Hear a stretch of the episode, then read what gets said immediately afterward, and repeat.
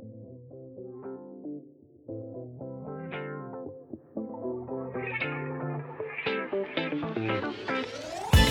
¿Qué pasa en la casa, mi gente? ¿Cómo están? Bienvenidos al episodio 21 de Play the List. Gracias por conectarse con nosotros una semana más. Espero que sigan escuchando todos los episodios que ya están disponibles en Spotify y en Apple Podcast. Por supuesto, suscríbanse también para que no se pierdan cada miércoles la notificación del nuevo episodio. Y hoy tenemos a una invitada, una mexicana increíble, talentosísima, quien por estos días está hablándoles en Latin Music Queens junto a Farina y a Thalía. Ella se llama Sofía Reyes y musicalmente también nos ha dado mucho, mucho material en esta cuarentena. Wopa con Tiny Tempa y con Farina. Y la más reciente eh, se llama Échalo para acá junto a Darel y la Brat. Además, la canción Cuando estás tú junto a Piso 21 y esta conversación que tuvimos por Zoom fue más o menos en ese momento entre el lanzamiento de Cuando estás tú y, y Wopa y pudimos hablar un poco de lo que ha sido eh, su carrera musical, su trayectoria, eh, esa influencia o esas influencias que tenía de que era muy niña y, y bueno, la invitación a Barranquilla también quedó abierta y espero que se disfruten esta conversación tanto como lo hice yo. Así que pónganle play y súbanle el volumen. Hola, ¿cómo están? Bienvenidos a Play the List, mi podcast eh, para hablar con invitados que vienen aquí a contar esas canciones que han marcado su vida eh, en diferentes momentos. Y hoy tenemos a una invitada espectacular, increíble, Sofía Reyes, ¿cómo estás? Muy bien, ¿y tú? Bien, bien, ¿qué tal? ¿Cómo va, cómo va esa cuarentena? ¿Cómo va todo? Eh, top, la verdad top. Eh, ¿Qué te puedo decir? Estoy muy feliz en mi casa, acomodando, volteando la casa de cabeza y volviéndola a acomodar, eh, escribiendo mucha música, sacando música, eh, muy agradecida, de verdad. Muy bien, muy bien. Y bueno, empecemos con la primera pregunta. ¿Cuál fue esa canción que tú recuerdas, tal vez muy niña, con la que tú dijiste, wow, cuando sea grande quiero ser artista? Wow, bueno, empezaré a lo mejor con Hilary Duff, que era muy fan. Este, también de las primeras canciones que, que mis papás me pusieron es este, Miguel Bosé. Todo de Miguel Bosé yo me lo sabía. Y fui a varios conciertos de él y me encantaba cómo él simplemente hacía lo que quería en el escenario. Y desde chiquita yo podía ver como, wow, ¿sabes? Entonces, eh, yo creo que Miguel Bosé fue uno de los más importantes para mí y obviamente veía a Shakira, pero nunca fue un concierto en vivo eh, de Shakira y tal. Pero sí, fue como que la mezcla de muchos. Pero siento que Miguel Bosé y La Oreja de Van Gogh era como que lo que más escuchaba de chiquita. Y más chiquita, pues Hilary Duff, Tatiana y todo eso. Pero, muy bien, muy bien. Bueno, ¿y qué canción? Pero, ¿Y qué canción fue esa? De pronto la primera que te aprendiste, tal vez. Esa es muy buena pregunta. Bueno, de Miguel Bosé, eh, la, la de Morena Mía, era mi favorita. Yo siempre decía a mi papá por la de mm, café, me la sabía toda. Este, y de Hilary Duff era la de This is what dreams are made of. Y yo decía This is what dreams tomato cuando estaba chiquita, yo no sabía. este, sí, de la oreja de Van Gogh me gusta mucho la de Rosas. Es una canción que me cambió la vida, o sea, la amo. Eh, y sí, siempre me gustó cantar, siempre me gustó toda la artisteada pero siento que chiquita yo lo veía más como un, como un imposible un poco, o sea, lo veía como que, ¿sabes? Claro. De que sueño por allá. Claro.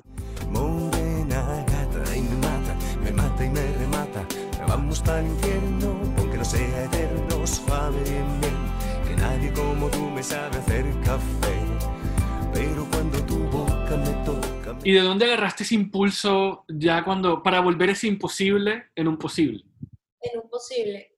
Pues fui creciendo y empecé con clases. Yo, yo le pedí a mis papás que si por favor me puedan meter a clases de piano y tuve la oportunidad de tomarlas. Y como que de ahí se fue evolucionando un poquito más a todo porque eso me llevó a querer cantar y tocar mientras cantaba, eh, tocar batería, tocar un poco de guitarra. Entonces como que se fue evolucionando todo y llegó un momento donde surgió una... Yo empecé a cantar con mi mejor amiga, hicimos un disco, me acuerdo que se lo mandamos a Sony Music cuando estaba chiquita, claro que fue rechazadísimo, y ahí lo tengo, mi papá me mandó las canciones hace como dos semanas. Y yo me acuerdo que estábamos muy tristes y, y mis papás y los papás de mi amiga fue que no pasa nada, vamos por una paleta de hielo. Entonces, seguimos con nuestras vidas. Y ahí tendríamos como 12 años. Entonces, nunca pasó nada con ese disco y como que después de eso surgió un casting eh, para una serie musical y luego un casting para un grupo musical que se llamaba Tao. Y ahí fue cuando me fui a vivir a Guadalajara. Y yo siento que ahí es donde todo empezó a tomar más sentido porque ya yo la escuela ya no se había vuelto tan prioridad porque yo tenía muchos ensayos, empezaba a cantar en lugares y tal que siento que mi vida ahí fue cuando realmente empezó a cambiar y donde yo me di cuenta que yo estaba ya no viviendo una vida tan común. Este, y eso fue como a los 15 años. Y ya, pues una cosa llevó a la otra. Bueno, y eso, claro, y también ahí, y para componer, también desde muy niña, ¿compones o fue algo que has ido descubriendo con los años? Sí, 100%. Desde chiquita, mi papá me enseñó a usar GarageBand, porque mi papá, a pesar de que no se dedican a la música, mi papá toca con sus amigos en bares, tienen su música, toca rock, todo eso. Este, tiene su estudio en mi casa y mi papá siempre compuso, siempre le gustó y toca muy bien guitarra, especialmente el bajo. Entonces como que juntos nos poníamos a escribir y a mí me enseñaba a usar GarageBand, a cómo grabarme, cómo buscar sonidos y tal. Y como yo empecé desde los seis años tocando el piano, medio le sabía ahí, no sé. Este, y yo después de la escuela invitaba a mis amigas, esto es algo que casi no he contado, quién sabe por qué, pero invitaba a mis amigas de la escuela y todo lo que planeábamos eran canciones y hacíamos como una obra de teatro de cada canción, como un video musical. Y entonces yo en mi libreta tenía todas las canciones y ahí las tengo. Y me grababa y grababa a mis amigas. Y ya, como que una cosa fue así con la otra y como a los 12, 13 años empecé a escribir con mi papá, empecé a tomar clases como más en serio de música y pues todo se fue evolucionando.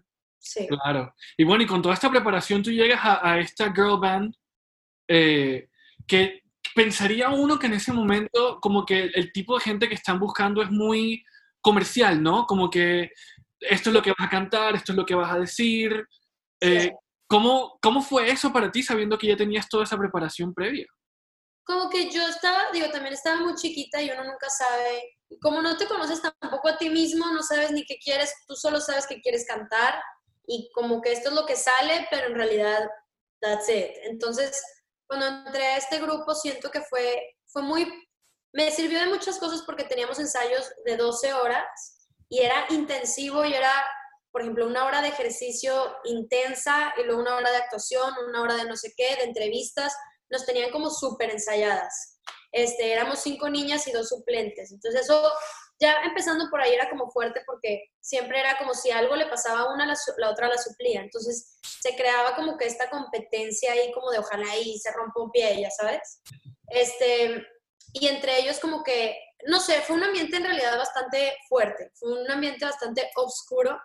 Y yo, gracias a Dios, bueno, antes de eso, pues yo como que crecí una vida muy mis papás todo muy bien, mi familia siempre ha sido muy unida, mis amigos divinos, que son mis amigos todavía hasta la fecha.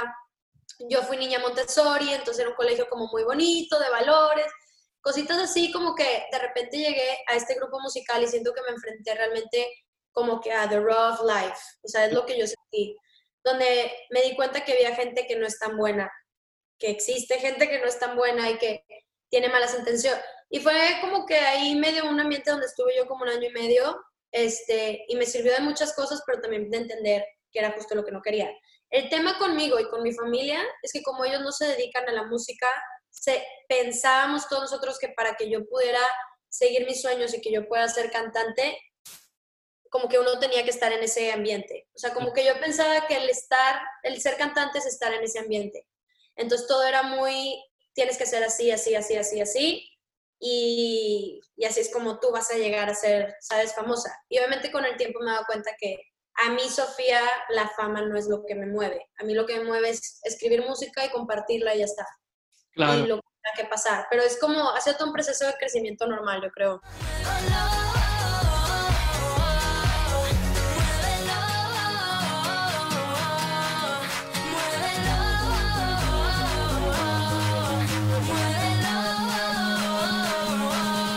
Y bueno, llega Muévelo, tu primer sencillo, ya como solista después de toda esta etapa ahí como, como extraña.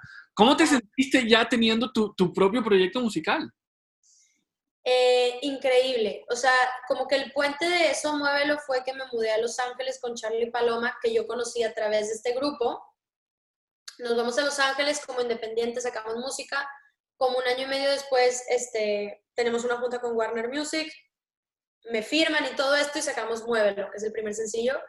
Y fue la primera vez que yo sentí como que realmente mi carrera estaba ya explotando. O sea, yo me acuerdo ir a España de promoción y fui invitada a este festival donde eran como 25 mil personas y canté Muévelo por primera vez y todo el mundo se la sabía y para mí era como muy extraño. Y yo no podía dejar de llorar, obviamente, nunca había vivido algo así. Y me bajaba y la gente de que, ¿me puedo tomar una foto contigo y todo eso? Y yo era que, wow, ¿qué es esto? Y yo siento que a raíz de, de Muévelo fue que todo empezó como a, a subir. Claro. Claro, ¿no? Y con el espaldarazo de Prince Royce y Wisin, o sea, eh, estabas ahí muy bien apadrinada.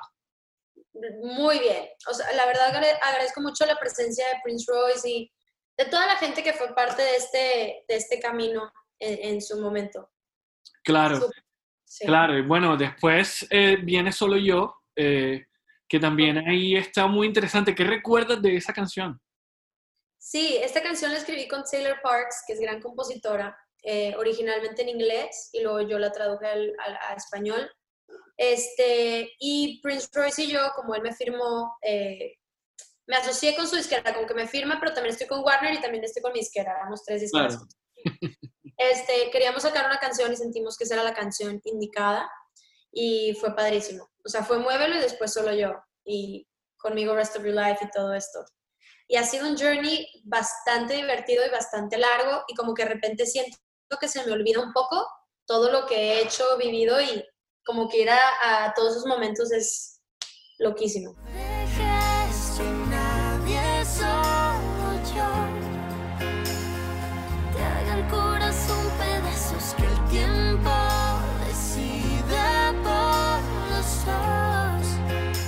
Claro, y después de este lanzamiento llega el primer disco, que creo que es algo que con lo que todos los artistas sueñan, más allá de tener una, primera canción en la radio. Eh, ¿Cómo fue este proyecto eh, y cómo llegó a ser? Bueno, el, Louder se llama el disco, eh, pues es mi primer disco en la vida, entonces siempre, siempre va a ser como un bebé, como un parteaguas, no sé cómo se diga, pero como que el principio de mucho. Y la verdad es que hay ciertos temas ahí que me fascinan y otros que no tanto, pero era todo este descubrimiento de quién es Sofía y boom, o sea, hay que, hay que sacar toda esta música. Este, y ha sido muy padre porque a raíz de eso yo empecé a dar conciertos, festivales y cosas así, y era como llevar a, a Laura a las manos de la gente, ¿no? Y, y fue pues bien padre. O sea, tuvimos una fiesta aquí en Los Ángeles súper bonita, celebrando el disco. Eh, sí, nominación al Grammy Latino. Nada más y nada menos. Qué locura, qué locura. Cuando llegaste tú, este, ¿sí? Sí, sí. y además que esa canción te acercó de alguna manera aquí a Colombia porque está Raycon ahí también. Claro, claro, está Raycon ahí, que también fue una sorpresa y conocerlo top, lo quiero mucho. Eh, y fue una canción que no les voy a mentir, que al, principio yo como que no estaba tan segura de, de, si la quería sacar como single o no, y Warner era, era de, nos fascina esta canción, hay que hacerlo, y me terminó sorprendiendo muchísimo, eh, por muchos sentidos.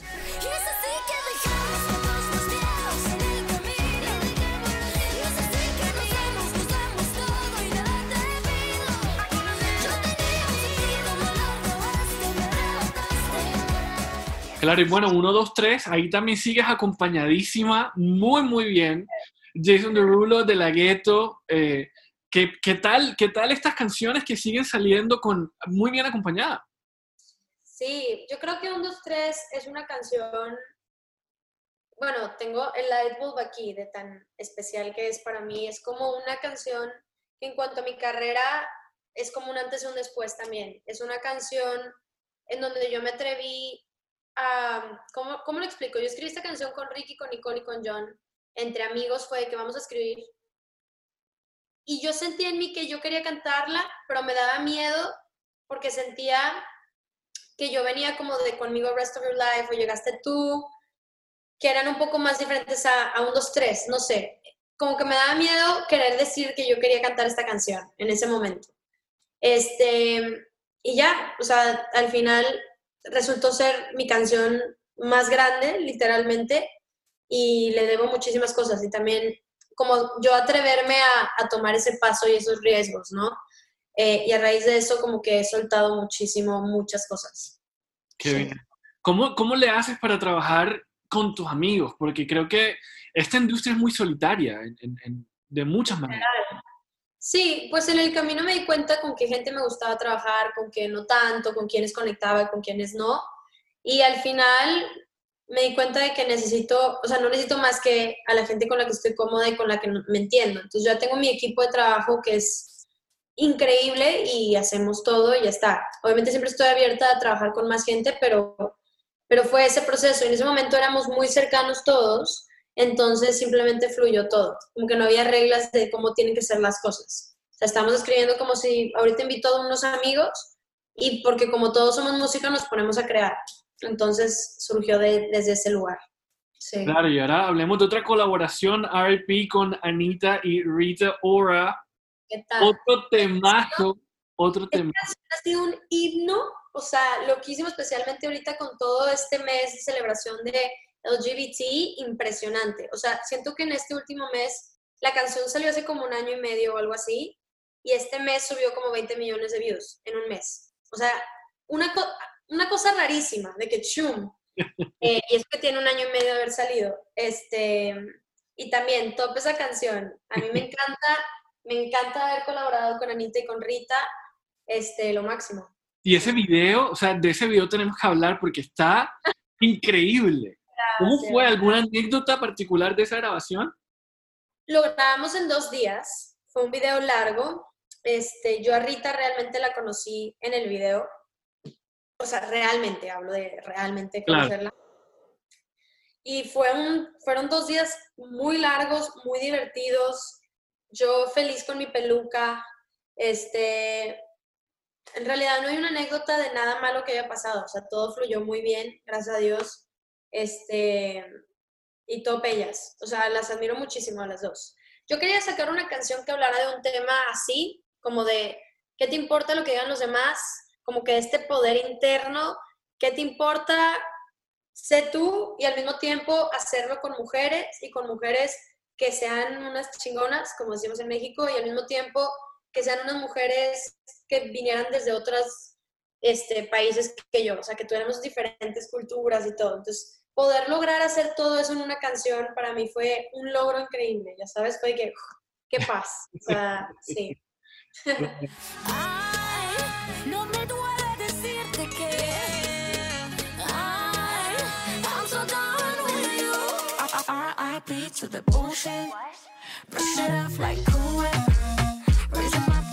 Oye, este, en este 2020 prepandemia, el mundo alcanzó a escuchar Idiota y de ver el video y, todo. Eh, ¿qué, sientes hoy mirando al principio del año y decir, wow, parece otra vida? Eso es, sí, es otra vida. Yo juraba que iba a salir la canción, iba a ir de promoción, que aquí, idiota, y o sea, fue todo como muy rápido. Pero nada, esta canción a mí me gusta mucho, como que me divierte mucho. Yo soy de muy, como de un humor muy negro. Y siento que la canción es bastante humor negro. Este, y no sé, siento que es una canción que me identifica muchísimo. Y en ese momento yo estaba viviendo eso. A lo mejor yo ahorita pienso diferente en muchas cosas, pero en ese momento yo estaba muy frustrada y era, es que este tipo es un idiota, pero yo también soy un idiota porque sigo aquí. O sea, y quería yo hablar de eso y ya está, ¿sabes? Eh, sí. Claro. me gusta mucho.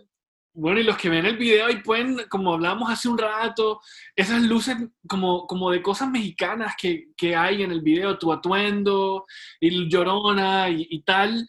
Eh, ¿cómo, ¿De qué manera quieres tú como, sí, meter en tu, en tu proyecto cosas mucho más raizales del folclore mexicano, por ejemplo.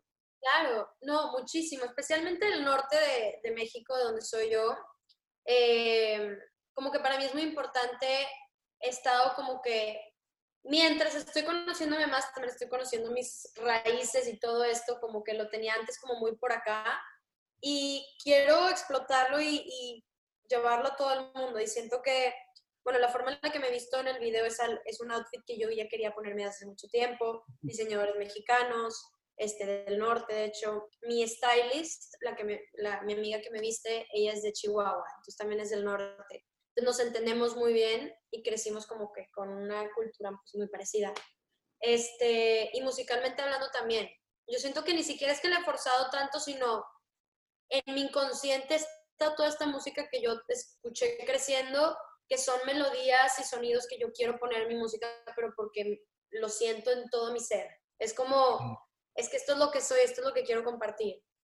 Este, eso empezó a pasar cuando me dejé de poner yo como que tantas reglas. Siento que al principio, en esta misma onda, como que yo decía, es que siento que si no digo esta palabra, que, ajá, como que en otras partes del mundo no me van a entender solamente en México, entonces ¿cómo lo puedo hacer más para que todo el mundo me entienda? Entonces yo me ponía muchas barreras que no me permitían a full ser yo y hablar en una canción como yo hablo en la vida real. Entonces, este, como que me permitía hacer mucho más eso, en todos los sentidos, y es cuando más escribí, escrito, escribido, escrito y todas estas cosas.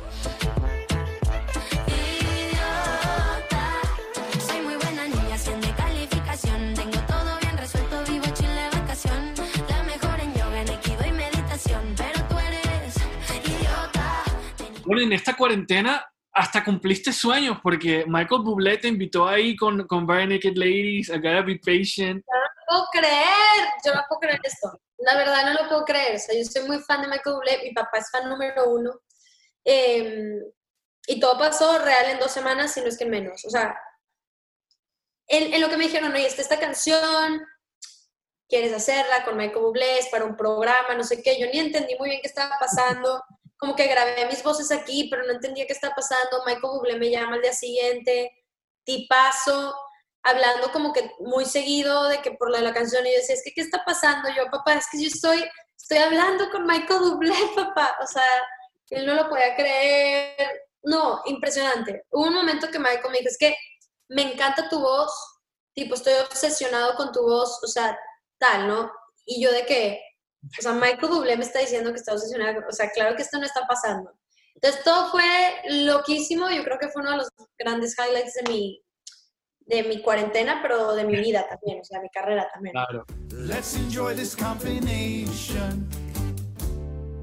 Si tienes ganas de salir, lo siento, pero no. Tienes que quedar. Bueno, y por último, hablemos de, de, de otro lanzamiento tuyo en cuarentena, que es eh, cuando estás tú con, con Piso 21. A mí, a mí la canción me encanta, me encanta, de verdad. Siento que es una... Uno necesita ese tipo de canciones en un momento como la cuarentena, ¿no? Que, que tienes tanta gente lejos y de Sí. repente sentirlo cerca con la música es bonito. Estoy súper de acuerdo contigo. Yo en mi caso no es como que tengo un novio o una persona en específico que me guste, entonces como que yo esta canción no la veo tanto como con una persona, o sea, no lo veo en el lado romántico de cuando estás tú, lo veo como a todos mis amigos, a mis papás, a la gente que amo. Y a mí en esta cuarentena es una canción que, que me trae muy bonita energía. Entonces yo lo que quería lograr es compartir eso que esta canción me hace sentir a mí, pues con el resto de la gente. Eh, y es como esto de gratitud, simplemente, qué es lo que sientes con toda la gente que está en tu vida. Eh, sí, sentimos nosotros que fue como el mejor momento, de verdad, para compartir esta canción. Qué bonito, qué bonito. Y en esa nota llegamos al final de esta entrevista. Sofía, un placer sentarnos a hablar como siempre. Nos conocimos brevemente, así personalmente, hace unos años. Y está pendiente un café para seguir hablando por hora. No, de verdad está pendiente. O sea, eso está registrado aquí. Claro claro que sí. Y por último, algo que le quieras decir a todo el que nos esté escuchando y, y- y, bueno, tal vez invitarlos a que escuchen cuando estás tú y tu música. Claro, bueno, toda mi gente, este, los quiero mucho. Gracias por escuchar mi música. Cuando estás tú, el video. También ya viene guapo este viernes, así que estén pendientes y mucha música nueva. Este, los quiero mucho, cuídense bastante. Espero que nos podamos ver pronto en, en persona. Ojalá. La invitación a Barranquilla está abierta todavía. Gracias. Espero ir muy pronto a Barranquilla. Y a Medellín también tengo ese pendiente. Ahí está, ¿no? Y que, oye, ¿qué te gusta hacer? Ya por último, sí, ¿qué te gusta comer? ¿Qué te gusta ver? ¿Qué te gusta hacer cuando vienes a Colombia? yo como todo, como en este momento, si alguien no me quita esta barra de chocolate, me lo va a terminar. Es un problema. Gigante, además. Gigante y ya me comí la mitad, yo sola. Un problema. Este, como de todo, me encanta hacer de todo, me encanta ir a la playa, ir hiking, de fiesta, leer. Yo relajada. Al plan al que me inviten, yo estoy puesta. ahí va, ahí va, ahí va. Otra vez, gracias Sofía, te mando un abrazo muy, muy fuerte y bueno, nos vemos por acá cuando, cuando se pueda. Así será. Un besito y un besito a todos. Igualmente. Bye bye. Y así llegamos al final del episodio 21 de Play the List. Nuevamente muchas gracias por conectarse con nosotros. Y no me puedo despedir sin antes, como de costumbre, recordarles que se pueden suscribir al podcast en Spotify y en Apple Podcast. También en Apple Podcast pueden dejar un rating y unos comentarios. Déjenos ahí saber cuáles han sido sus invitados favoritos y quiénes más les gustaría que estuviera por aquí. Por otro lado, también eh, los invito a que nos sigan en Instagram y en Twitter. En Instagram estamos como arroba playthelist y en Twitter también la arroba es playthelist con DA intermedia. Recuerden eso, muy importante. Agradecimientos especiales para los estudios Room Barranquilla, quienes se encargan de la edición de este y todos los demás episodios de Play the List. Yo soy Wills, a mí pueden seguirme en wills con z.mp3 en Instagram y Willy Varela P en Twitter, también lo espero por ahí. Y bueno, ahora sí, sin más, nos vemos. Chao.